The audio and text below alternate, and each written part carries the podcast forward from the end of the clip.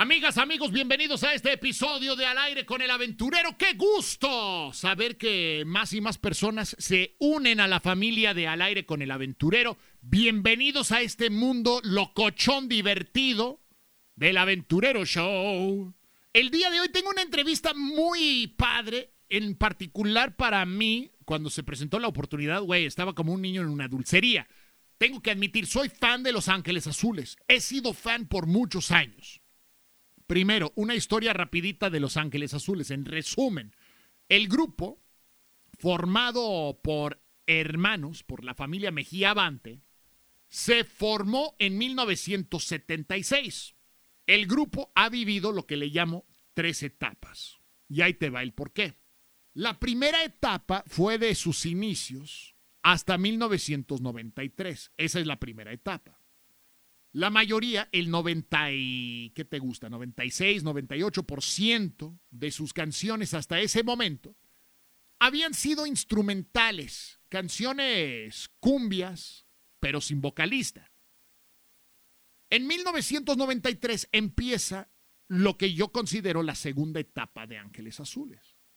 Una etapa cuando entran vocalistas, entran los cantantes a Los Ángeles Azules. Y ahí en esa segunda etapa fue donde Ángeles Azules prueba el lanzamiento a la fama internacional.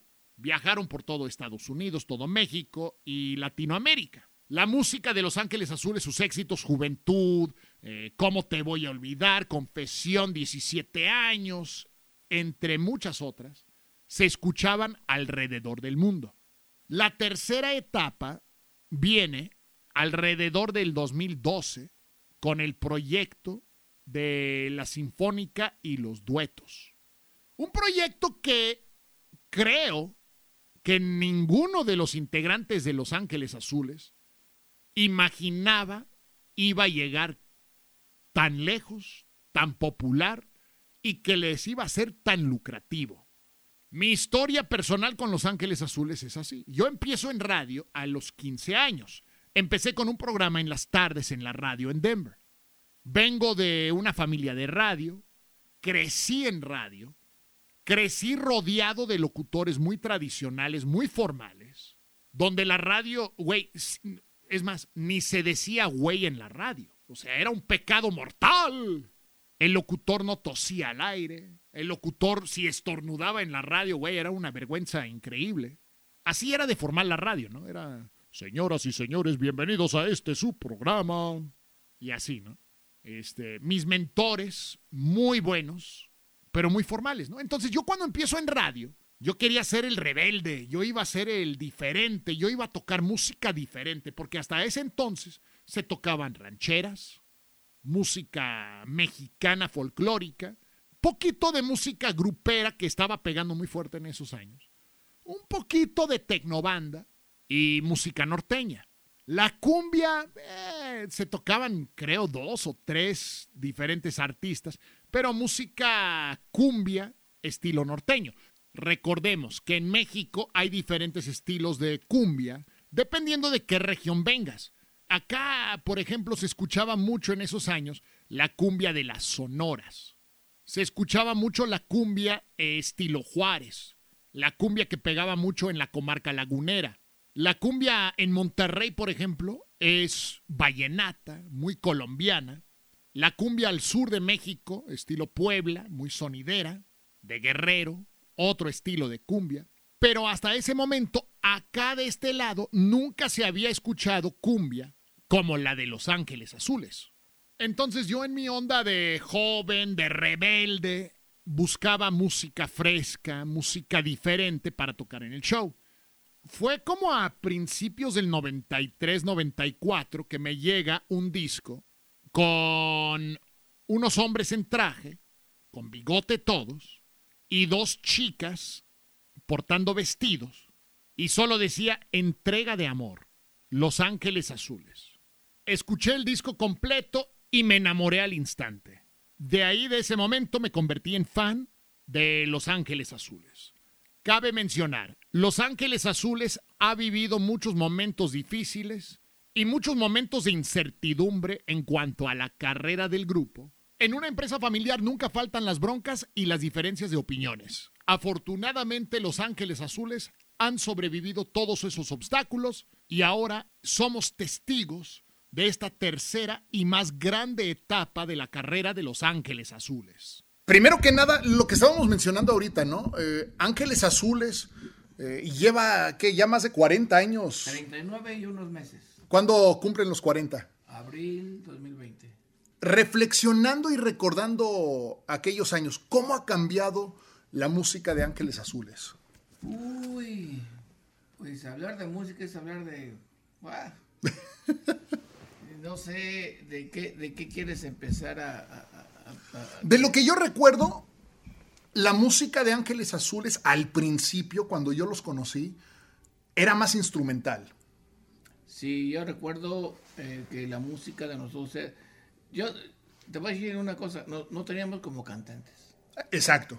No existían tanto los cantantes aquí en La tostadita, el marcarito. La cumbia del acordeón, la segunda del acordeón, la, la, reina de Colombia, ahí canté yo, la cumbia de La Paz canté yo. O sea, el cantante de Los Ángeles Azules de los primeros años de los ochentas y parte de los noventas, eh, la voz principal era yo. Oh, wow. Yo tengo 17, 18 años eh, de primera voz. Y cuando llegó, eh, bueno, me estoy saltando mucho. Entonces aquí, en este disco, fueron ocho discos de música, pero más dominaba lo instrumental que me estás platicando. Y había unas cantadas, pues sí, había cantadas también, pero no, no eran nuestro fuerte.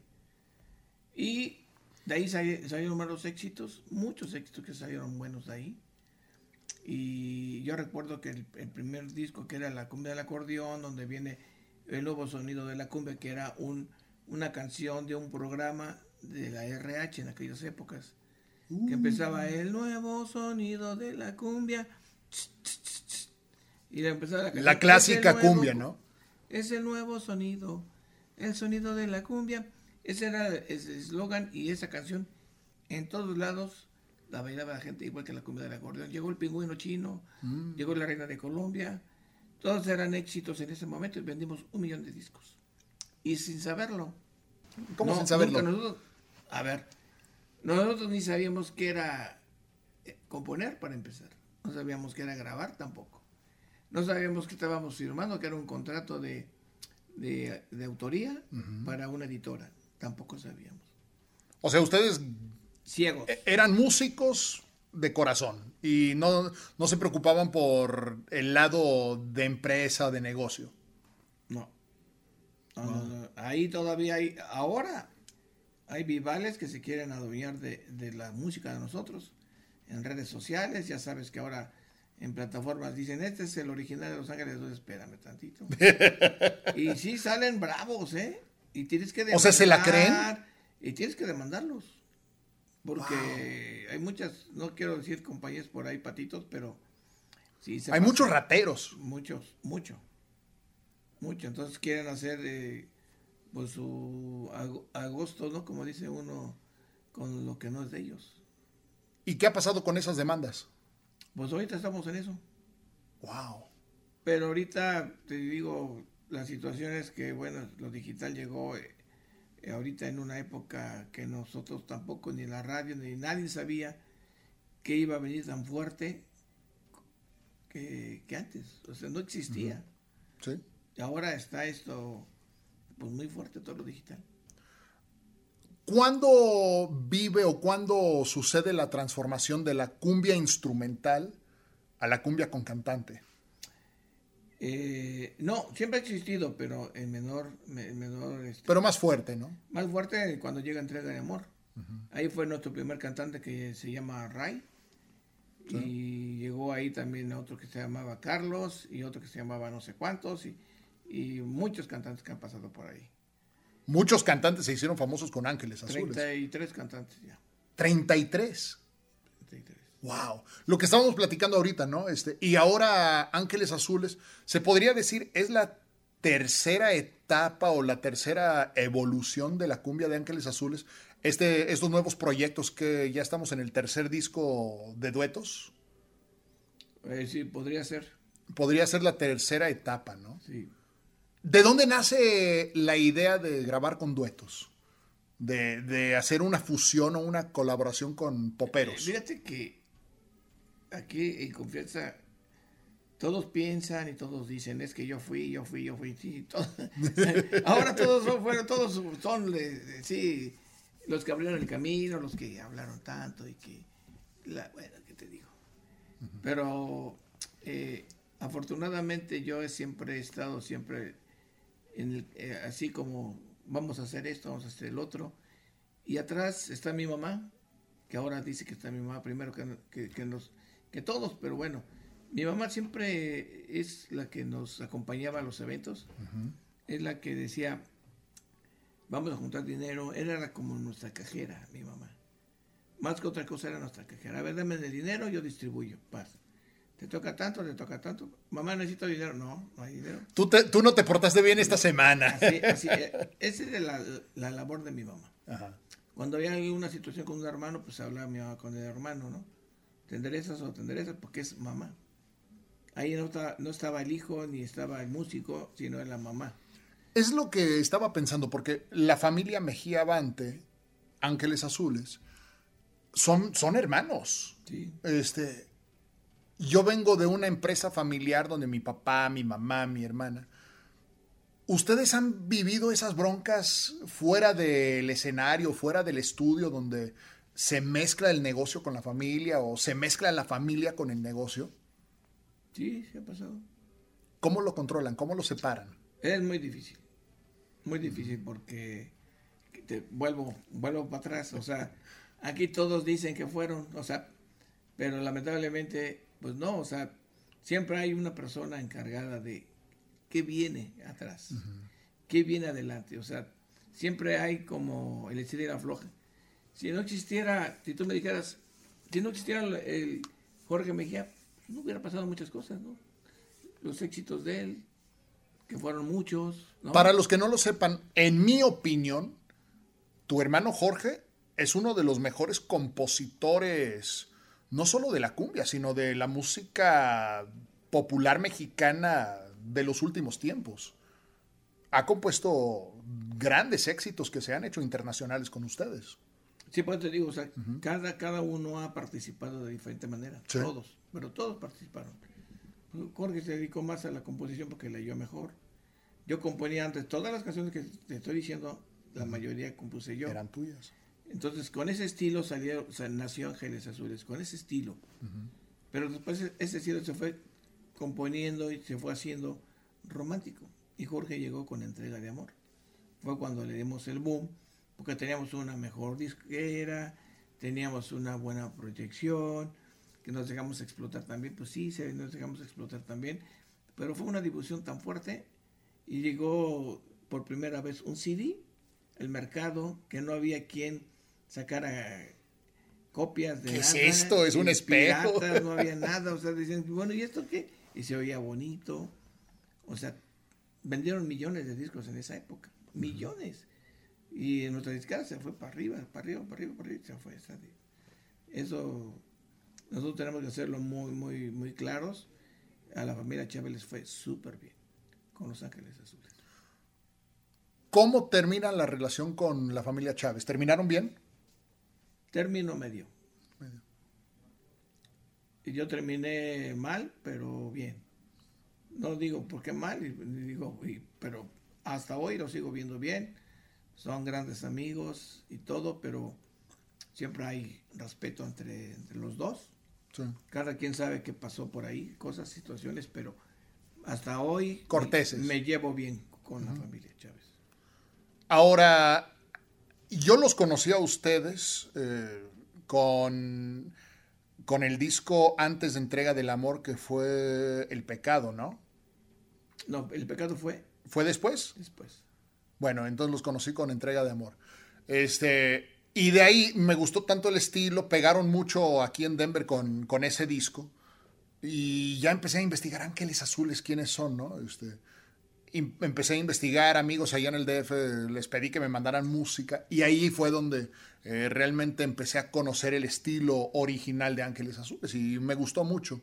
Eh, ustedes realmente son el grupo cumbiambero, el grupo mexicano, que no solo ha sobrevivido, pero han llevado la cumbia al siguiente nivel. Empezaron tocando como lo estábamos platicando antes. Empezaron tocando en antros, en clubs, en bailes, en bares, eh, como decimos, eh, eh, en lugares que de repente pues eran así de mala muerte, ¿no? Hace, hace, hace poquito, hace poquito me encontré un señor, Ajá. tiene como tres, dos semanas. Y me lo encontré y me dice, hola doctor, digo, ¿qué pasó? Dice, pues no creo que se acuerde de, de- de mí, pero de mi cara y todo, ya estoy muy más viejito y todo, pero ustedes fueron al salón ahí en Insurgentes, que se llamaba el Salón María Isabel. Y dije, ¿un salón? Y le digo, sí, sí llega a tocar ahí, porque ahí tocaban unos primos míos Ah, en ese salón, que era música, era un salón para música de fiestas, Ajá. no tanto para antros y todo eso, no, era de fiestas y contrataban a los grupos para administrar los, los eventos. Y ahí me- a mí me pasaron es- esas, esas fechas porque los primos eh, tenían ocupadas las, los- las fechas. Entonces yo me fui a meter, Wow. pero con Tropical. Y al señor le, le gustó mucho, pero yo hablaba con la familia y decía, oigan, si nosotros nos quedamos aquí en el salón trabajando, el Señor nos va a dar mucho trabajo. Y estoy de acuerdo que vamos a tener muchos eventos, muchas bodas, muchos 15 años, todo. Pero como que nosotros vamos, nos vamos a encerrar aquí. Nosotros no tenemos que estar aquí. Y decidimos salirnos de ahí. Porque si te, como que te, te llama la atención y ahí te quedas cómodo, tranquilo vas sacando música de la que está de moda. Y muchos grupos se quedaron ahí, en los salones. Eran, eran como muy exclusivos de, esa, de, esa, de ese salón. Y de, de ahí se podían cambiar a otro, al otro. Pero te quedabas como, como un grupo versátil. Sí, ¿me entiendes? como un grupo de casa, ¿no? Versátil. Ahora, yo creo que a, a- a eso voy, ¿no? Muchos piensan que llegar a, a una carrera así quizás sea fácil o no haya obstáculos.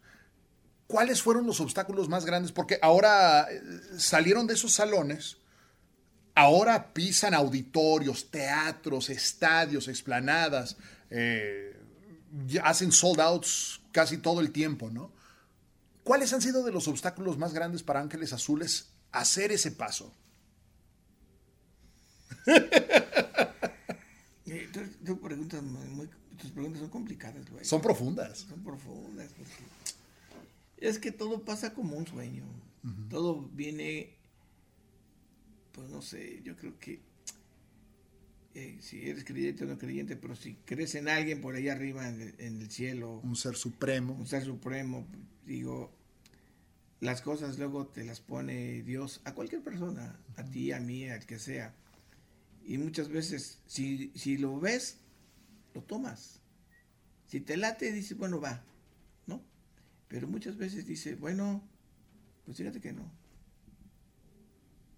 Y al decir no, puedes cerrar tu, tu oportunidad de, de salir adelante. Un ejemplo.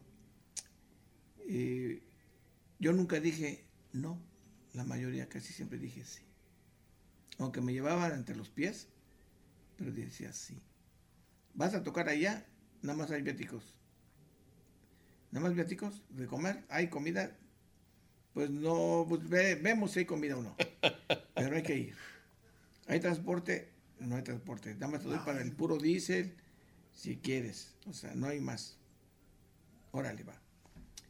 Esos son lo que uno, uno debe de aprender en la vida, que, que siempre uno debe decir, ser aventado, ser, ahí voy. Eh, o sea, Arriesgado. arriesgar, o sea, no, no hay dinero, pues no importa, eh, algún día tendré.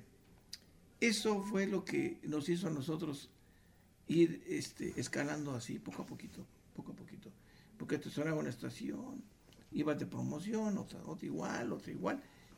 Y nunca te lo regalaban, o sea, tú ibas con tu esfuerzo, ibas a chambearle. Ya al determinado tiempo por ahí te hablaba una, una empresa y, Oiga, que una mayordomía, pues va el grupo, salió un trabajo por allá. Ya ibas allá y te salía otro, otro pueblito, y otro pueblito, y otro pueblito, y ya, te extendías en toda la zona. Ya había para, para comer, para comprar equipo, para todo. Porque te, te digo, me, me voy a adelantar un poco. Los Ángeles Azules, toda la vida, fue inversión. Y los grupos que me están escuchando, no, no me van a dejar mentir. Desde que empiezas tú a, a- comprar tu guitarra, empiezas a comprar un acordeón, un teclado, un micrófono, un cable, lo que sea, para tu grupo, desde ahí empieza tu peregrinar de, de que de que tienes que ir invirtiendo tú. Todo lo que ganas no es para ti. Pues tienes que comprar algo. El transporte, pues tienes que juntar para el transporte. Porque no siempre va a estar alquilando, porque si no, se va todo el dinero en alquilar. En alquilar. Los equipos, siempre alquilar, pues, tampoco. Eh, va a haber tiempos que sí lo vas a necesitar, pero cuando empiezas, no. Te compras tu bocinita, como sea, pero ya vas a chambearle. Sí. Te vas a ganar tus 500 pesos, tus 800 pesos, no importa. Pero vas a trabajar. Y así empezamos nosotros. Siempre toda nuestra vida, todos los 80s, todos los 90s, fueron inversión. Inversión, inversión, inversión, inversión. Hasta 2012 seguimos invirtiendo. Hoy seguimos invirtiendo. O sea, no paramos. El que quiera tener un buen trabajo, tiene que luchar por eso. Por un sueño, por un trabajo, por algo. Y no esperar, voy a ser famoso. Voy a esperar, yo voy a tener dinero. Yo voy a hacer, no sé, mil cosas. O sea, Tengo mil likes en YouTube, ya me hice rico. O sea, no, o sea, es que, eh, y esto nunca lo he platicado, ¿eh? O sea, te estoy platicando cosas que nunca he dicho, no sé ni por qué, pero se está- están saliendo cosas que mm, mucha gente no sabe. ¿Hubo alguna plaza o alguna fecha o alguna tocada en la carrera de Ángeles Azules que vieron como una meta, un reto, que quizás les dijeron, ¿por qué se meten ahí? La cumbia no pega, la cumbia no funciona. Y les comprobaron lo contrario. Y fue un exitazo. Siempre. Me imagino varias, ¿no? Uh, si te dijera, a nosotros nos- nos, eh, en un principio nos decían los ángeles azules de Colombia, porque tocábamos pura cumbia, pura cumbia, pero decían de Colombia. Muchas veces decían, con la cumbia nunca vas a hacer nada, nunca. Tú eres un grupo de sonideros. Le digo, espérame, sonidero, ¿por qué? Porque, porque tú tocas como los sonideros, o sea, porque los sonideros tocaban todo eso. Y nosotros tocábamos el siempre. Y siempre fuimos grupos sonidero y los chilangos. No decían los ángeles azules, decían los chilangos. Ahí vienen los chilangos. Siempre, toda la vida. Y, y- y desafortunadamente mucha gente no nos quería, ¿eh? Porque éramos del DF. ¿Neta? ¿Sí? Los dis- ah, ¿Hubo discriminación? Sí. Acá. Pregunta a la gente, vete 30 años para adelante o 40 para adelante. Y mucha gente decían, ¿de dónde eres? Eh, eh, Tenían temor de que dijéramos que éramos del Distrito Federal porque los del DF eran bien acelerados en todo. Querían hacer las cosas rápidas y está- estábamos acostumbrados allá, que todo era rápido. Nosotros íbamos a un principio a un pueblito, al otro. ¿Me da de comer? Sí, permítame tantito. 20 minutos más Así. tarde. Oiga, no vas. Ah, espérame tantito. Ahorita le llevo. Ahorita le llevo algo. Espérame tantito. Oiga, ¿y qué de comer? Ahorita le llevo la carne. Era con más calma. La vida la llevaban toda tranquila, toda relajada. Provincia. Estoy hablando de muchos años atrás. O sea, era otra vida diferente. Llegar a las fondas económicas o a, a los restaurantes en carretera. ¿De a dónde crees que comíamos nosotros? Bueno, Yo nunca comía. en por eso estás tan flaco. Ah, pues por eso, porque estaba desnutrido. Nos íbamos a comer donde estaba más barato. Sí. Buscábamos los hoteles, no creas que hoteles de cinco estrellas, no, nosotros íbamos a hoteles de donde fuera y hablábamos con el gerente, oiga, somos, somos tantas personas, pero no tenemos dinero. ¿En un cuarto pueden ser cuatro? No, dos, cuatro. Le damos un, Denos un- chance. Un, poquito, nada más nos vamos a bañar, nos vamos a ir a tocar. Ah, son de un grupo. Dice, no, no, el grupo no. Porque ya tenían la fama Mala de... fama los grupos. Bueno, ¿sabe qué? O sea, a mí me tocaba ir a arreglar las, las, co- las cosas. Wow. Y luego mandaba Enrique el trombón. Ajá. Le digo, Enrique, adelántate, pregunta ya primero antes que yo me baje. Pregunta si hay chances, si hay cuartos. Y yo, ¿cómo están los cuartos? Y había otro más adelante y así. Mandaba Enrique de, de- de avanzada. Y luego iba yo atrás. A buscar el más A económico buscar- y que les no, diera... pues de perdida te bañabas, man. Wow. Ya querías medio descansar. Y es que antes estaba más complicado porque a mí me tocaba manejar y era por el mismo sueldo. Imagínate. Felices los hermanos chicos. Claro, uno de- dormidos. todos, llegaban todos encamorrados, pero bueno, no le batallaban tanto como uno. La responsabilidad. Eso se llama responsabilidad. Sí. No valoraron tampoco que la responsabilidad es manejar, es el empresario, es todo, los patrulleros, los de los sindicatos, que no- bueno, mil cosas. O sea, eh, sí te tocaba algo cañón.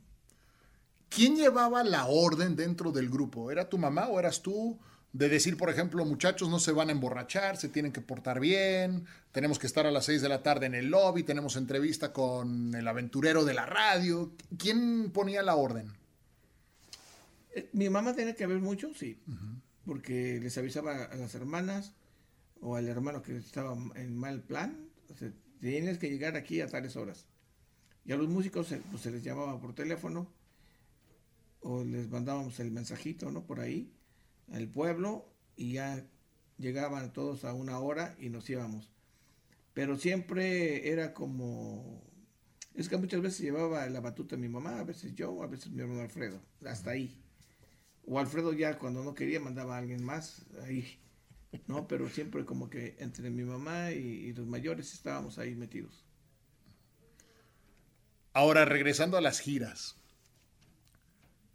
¿Algún pueblo o algún lugar donde tú digas tiene la mejor comida?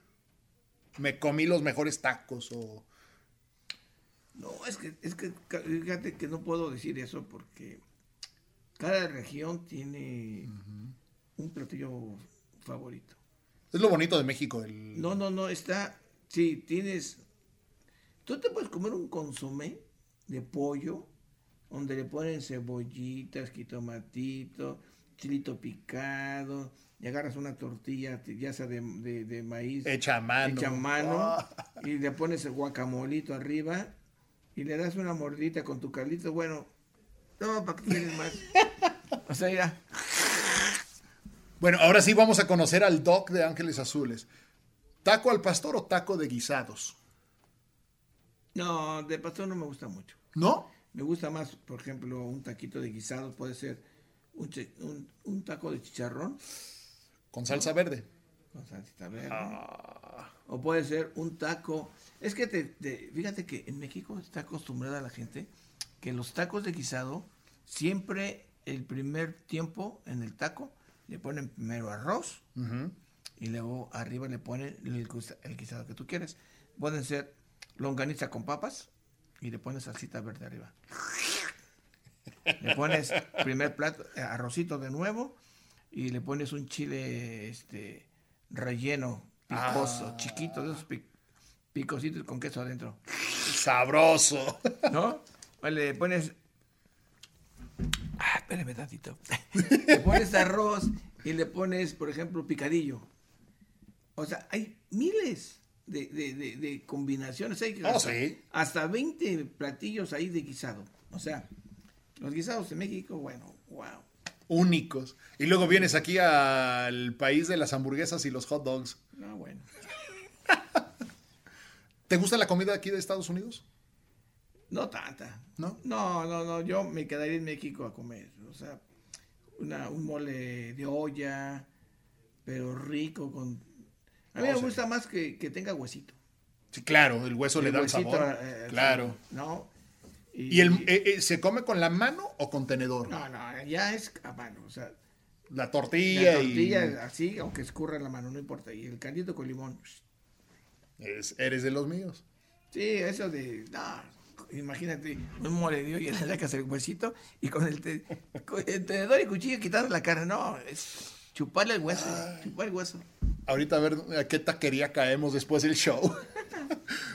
¿De dónde nace o de dónde llega la idea de, de los duetos? ¿Que fue el primer disco en el 2012 o 13?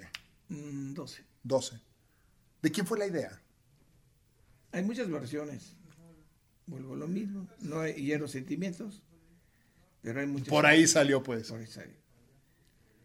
Que yo recuerde, eh, estábamos con, con Emi, porque nos recomendó una amiga mía, que nadie sabe, ¿verdad? Pero por ahí fue.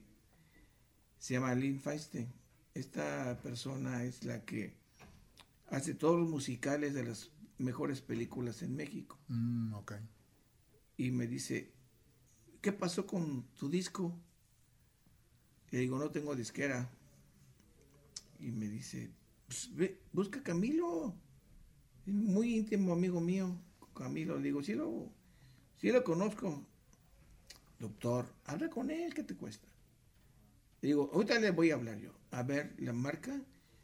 Camilo, aquí tengo al doctor Elías de Los Ángeles Azules. Y empezó a hablar con él, me dice, te voy a ir a ver para ver si se arreglan del disco. Y me dice, doctor, ¿cuándo puedes? Ya cuando me diga, dígale que lunes, es un ejemplo, ¿no? Lunes o tal día. Y me dice, ya está la cita. Me dio la cita, me dio la hora, todo bien. Y, y me dice, me dice, "Ay, a ver, este doctor, ya cuando fui allá a la entrevista, me apareció la, la, la secretaria y me dice, ¿qué pasó? Digo, vengo a buscar a Camilo. Y me dice, Camilo, a ver, permítame tantito, porque no está. Ahí empieza a manejar la, la- el teclado de la computadora y, ahí- Ajá. y le mando un mensajito y me dice que llegan 10 minutitos. Ya. Llegó, me pasó y empezamos a platicar de todo lo que hemos hecho, de todo lo que ya él había investigado ya toda mi historia. y Ya todo. sabía. Y me dice, a ver, doctor, ¿qué, qué, qué me cuentas? Y me dice, le digo yo, a ver, Camilo, yo tengo, pues deseos de grabar un disco aquí contigo, con, en EMI. Dice, pues no estamos manejando nada de tropical. Le digo, mira, quiero que escuches a mis hijos, a Lidian. Y le dice, a Lidian, le digo, sí. Dice, vamos a hacer algo. A ver, enséñame tu disco. Y le enseñé como dos temas ahí, por ahí. Y dice, oye, está bueno sus canciones, está con su estilo. Tiene guitarra eléctrica en la cumbia. El disco de El Lilian. disco de Lilian Ajá. ya está, o sea, es otro, otro, otro rollo. Dice, me gusta su disco de ellos. Dice, tengo una idea. Dice, vamos a sacar primero este disco de Lilian y yo me comprometo contigo a sacar los éxitos. Practica con tus hermanos.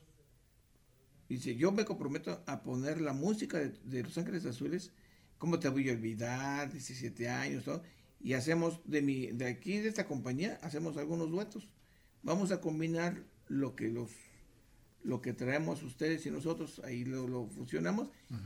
Nada más que vamos a hacerle un poquito de, de cambios en la música. Ah, bueno, me parece muy bien. No, yo voy muy contento y hablo con mis hermanos. Oigan, este, se trata de asuntos ya con Emi. eh, quieren hacer las canciones con duetos. Yo nunca, yo nunca, menciono a mis hijos porque sé que puede haber sentimientos extraños y encontrados y dije no, no metía nada de ellos. Y le dije, pero quieren hacer los arreglos diferentes. Jorge fue el que dijo, no me mueven mis canciones. Y atrás me dice Alfredo, no te metas en broncas con Jorge, ¿por qué te metes? Ya dijo Jorge que no van a mover tus canciones para nada, ¿qué te metes?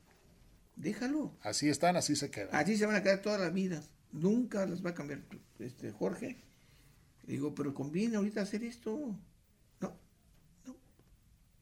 Se cerraron en una posición tan dura y yo me yo los ignoré. Yo por atrás siguiendo el camino con Emi, con este Camilo. Wow. Le digo, sí, Camilo, tú no te preocupes, yo lo, lo vamos a hacer. vamos a hacer los duetos y vamos a hacer todo lo que tú quieres. Ah, bueno. Pasó el tiempo y fueron idas y venidas, idas y venidas, ya casi casi, espérame tantito, deja que tenga presupuesto, mil cosas. Y la de malas, ya cuando estábamos firmando el contrato, un contrato medio complicado, ahí hubo algunas problemáticas con el contrato, los hermanos como que se me aceleraron todos, no querían como que no firmar y que si firmar, resulta que se salió el señor, fue a hablar con Camilo y le dice, no, deja el contrato, que no lo firmen entonces, que no lo firmen. Ya regresó, no, que dice que no lo firmen el contrato.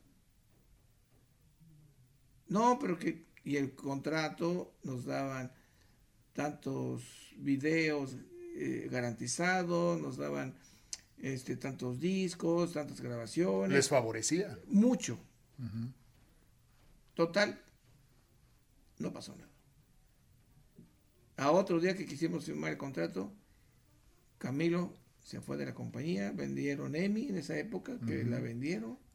Nos quedamos embarcados ahí. Después llegamos a firmar el contrato, porque ya habíamos hecho la cita. Nos recibió otro señor, que no quiero mencionar nombres, pero me dice, lo van a firmar, pero ya no son las condiciones que les habían dicho. ¿eh? Típico. Ya no son las mismas condiciones que hablaron.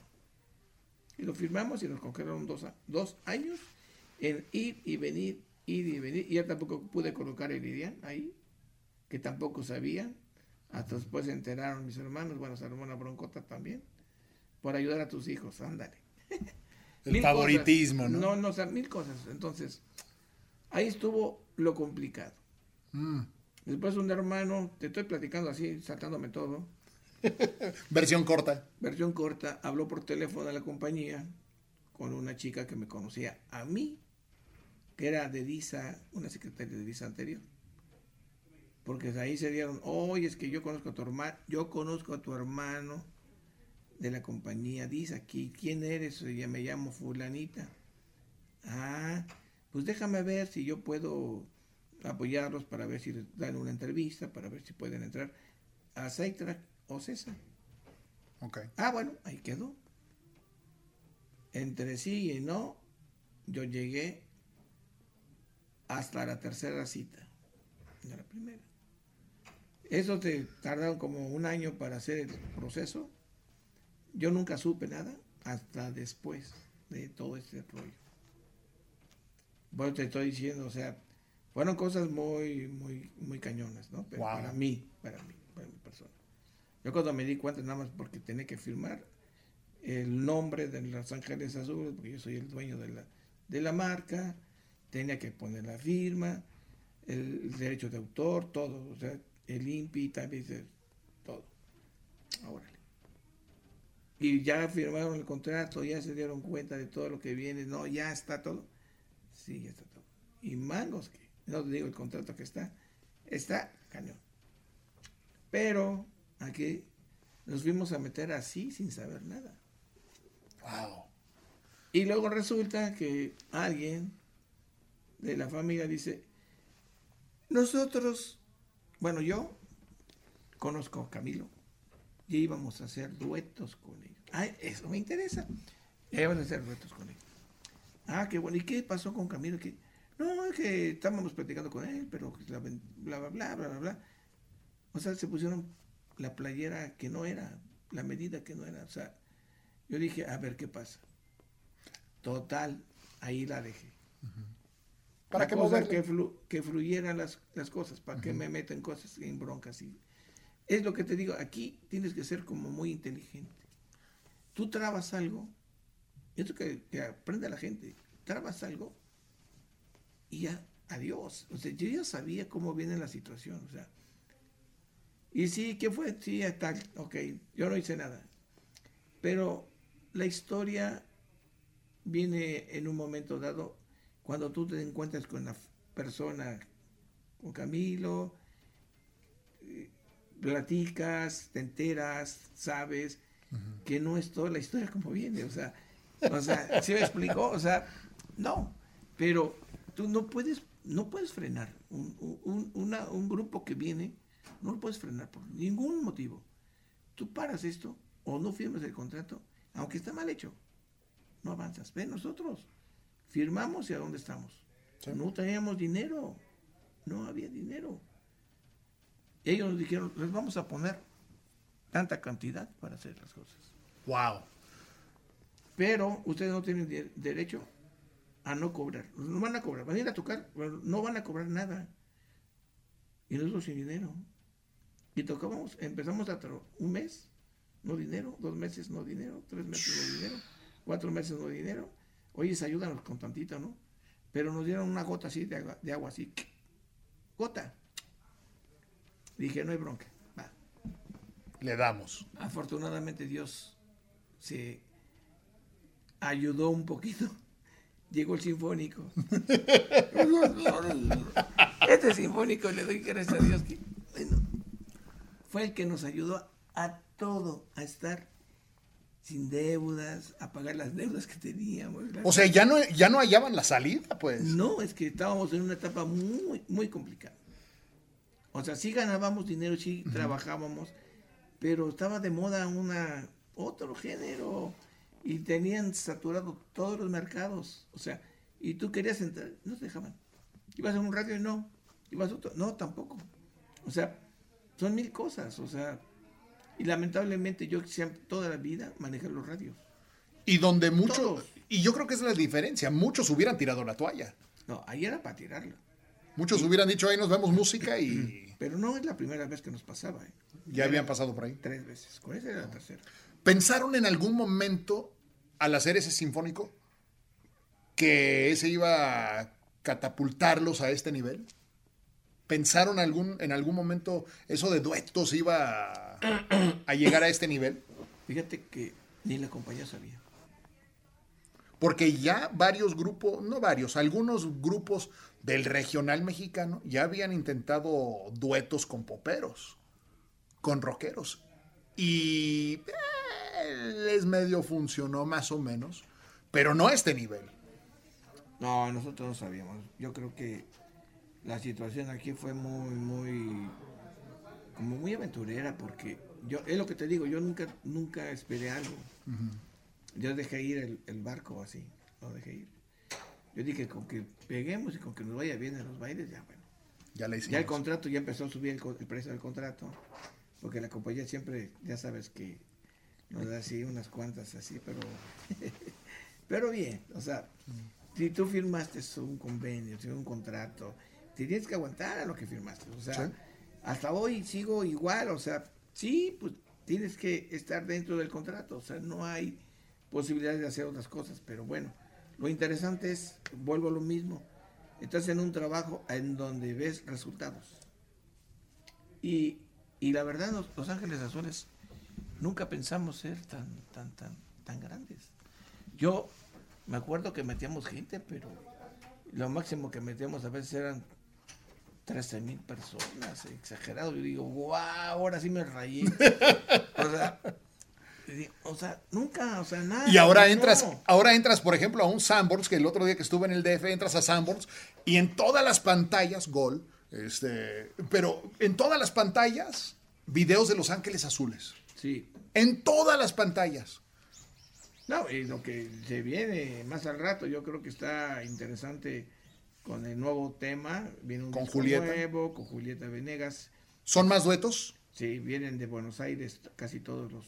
los- los Se aventaron duetos. buen, mm, buena gira en, bueno, en Argentina, ¿no? Sí, sí, estuvimos ahí unos, unos cuantos días por allá, pero eh, afortunadamente está todo padre. O sea, yo creo que ahorita es un grupo, toda la gente, yo cuando me empezaba a decir, no, es que Los Ángeles Azules son ya, no son ni de ustedes, es un- ya es un grupo que son como herencia mexicana y que son como los más importantes de México Patrimonio. que es un casi casi patrimonio nacional de aquí, porque ustedes ya eh, es- están haciendo algo que nadie no había hecho, y que las clases sociales, y que, y que las edades, y te lo estoy resumiendo todo, o sea, Ujú.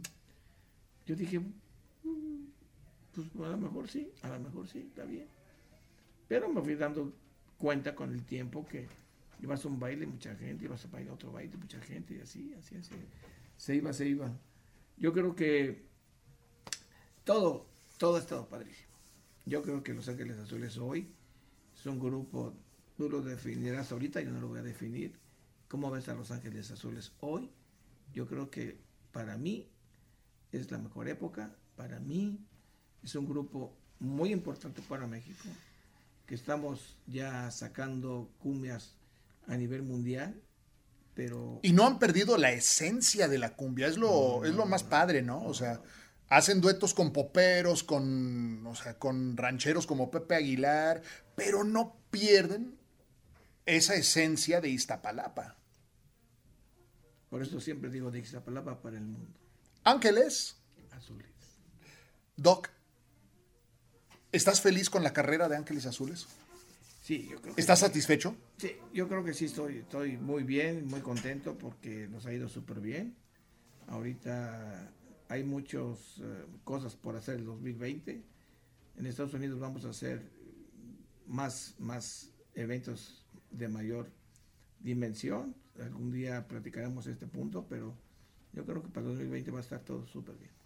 Doc, me encantaría en un futuro volver a tenerte como invitado en el show, seguir platicando, poder resumir 40 años de, bueno, 39 años y meses en, en un show es imposible. Te agradezco tu tiempo, eh, te felicito por la carrera de tu familia, la carrera de ustedes, ahora la carrera de tus hijos también, de Lidian.